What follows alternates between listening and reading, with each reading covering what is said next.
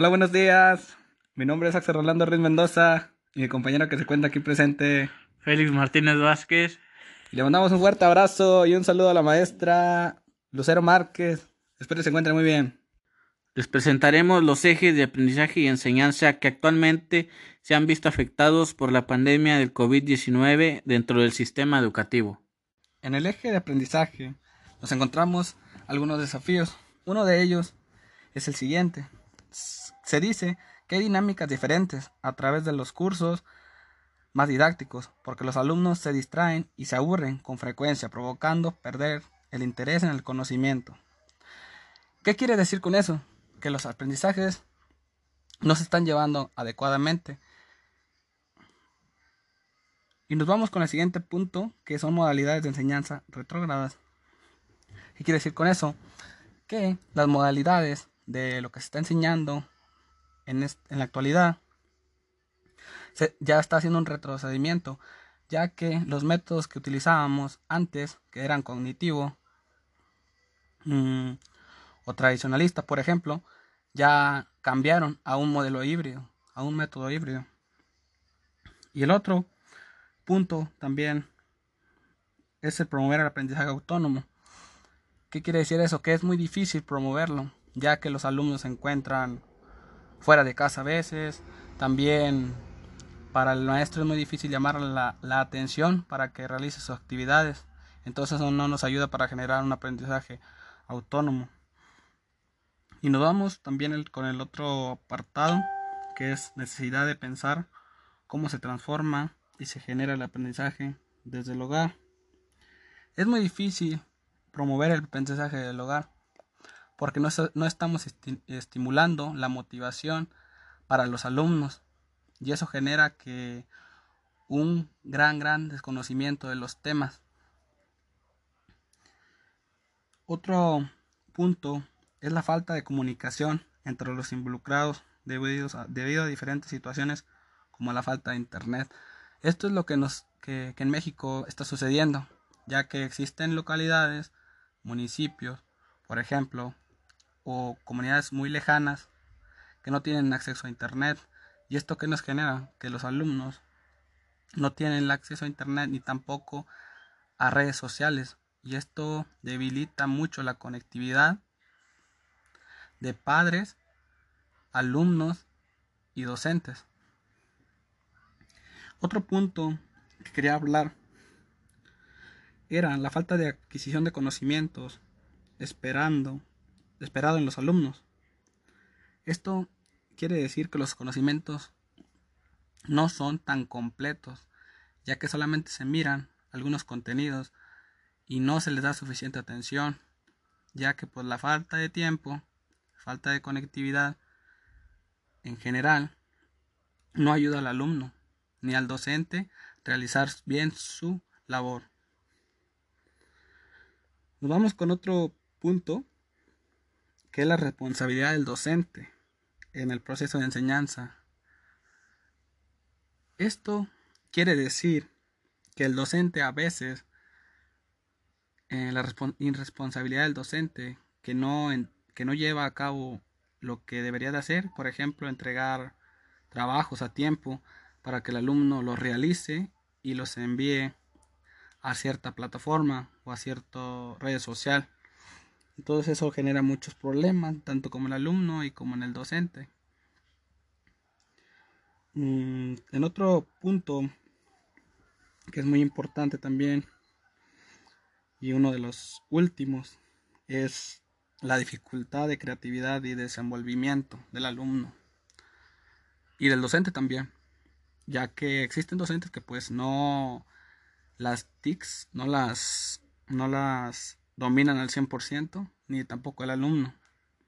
Entonces ahí la creatividad de estar trabajando plataformas, pues a lo mejor puede ser baja.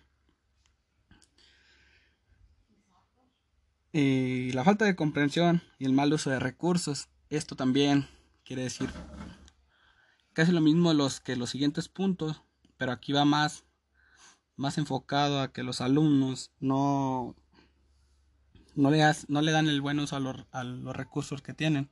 Por ejemplo, pueden tener internet, pero no pueden, a lo mejor no pueden hacer las actividades por estar jugando algún juego o por ejemplo en las redes sociales publicando memes o así.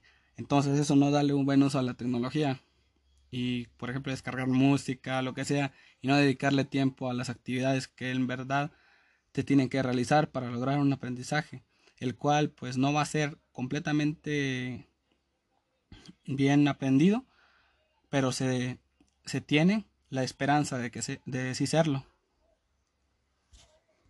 Existen también desafíos del sistema educativo en torno a la enseñanza, como lo es la creación de formas de enseñanza funcionales tomando en cuenta los contextos y necesidades de, los alumnos, por lo cual se deriva que los maestros tienen que sostener una base de una buena enseñanza para ellos, mantenerlos en comunicación y adaptarse a las situaciones de contextos que se encuentra cada alumno hacer una revolución digital junto a los alumnos y maestros para poner la enseñanza a la altura de los tiempos, de los tiempos que se están actualizando ahora por los efectos de la pandemia del COVID-19. Establecer recursos didácticos para la enseñanza a distancia. Se requiere que los maestros comprendan a los alumnos y hagan la creación de materiales que a ellos les agraden y que les causen de verdad un aprendizaje muy colaborativo. Mantener comunicación con todos los miembros.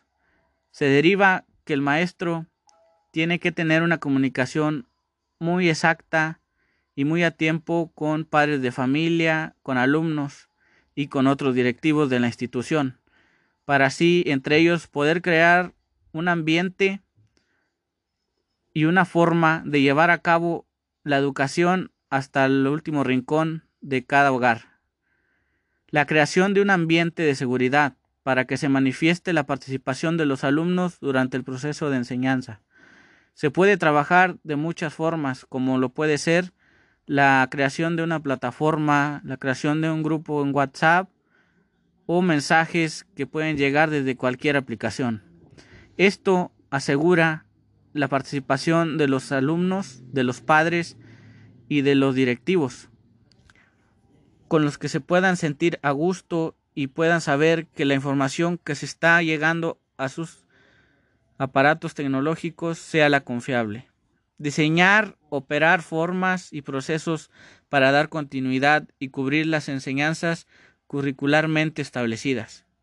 Conocer a la perfección la plataforma con la que trabajan para ofrecer calidad de enseñanza. Una plataforma bien diseñada puede ser muy elegible para toda la comunidad escolar, pues en ella se pueden agregar los trabajos que todos los maestros pueden enseñar a sus alumnos. Crear un entorno adecuado y atractivo para motivar a los estudiantes a que quieran aprender, ofrecerles facilidades para interactuar con los alumnos y resolverles cualquier duda que pueda surgir.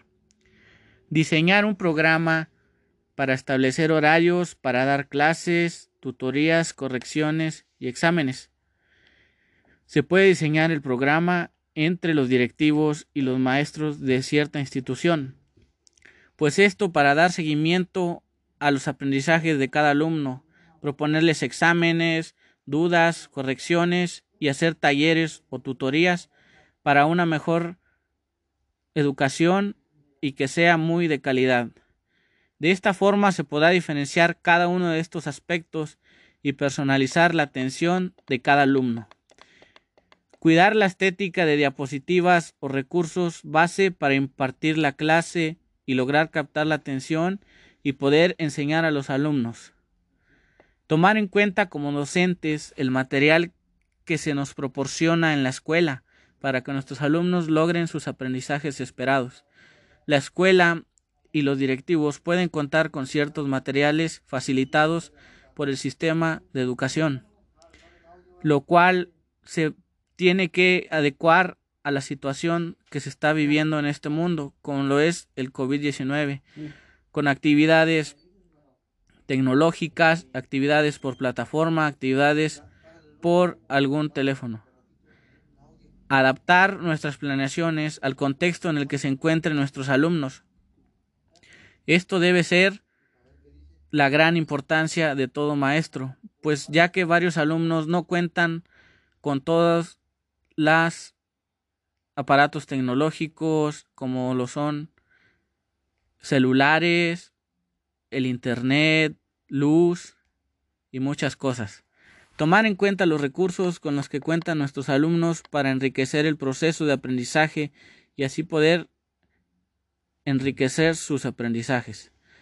Apoyar a los padres de familia con material que les sea útil para el aprendizaje de sus hijos y así puedan apoyarlos con sus trabajos.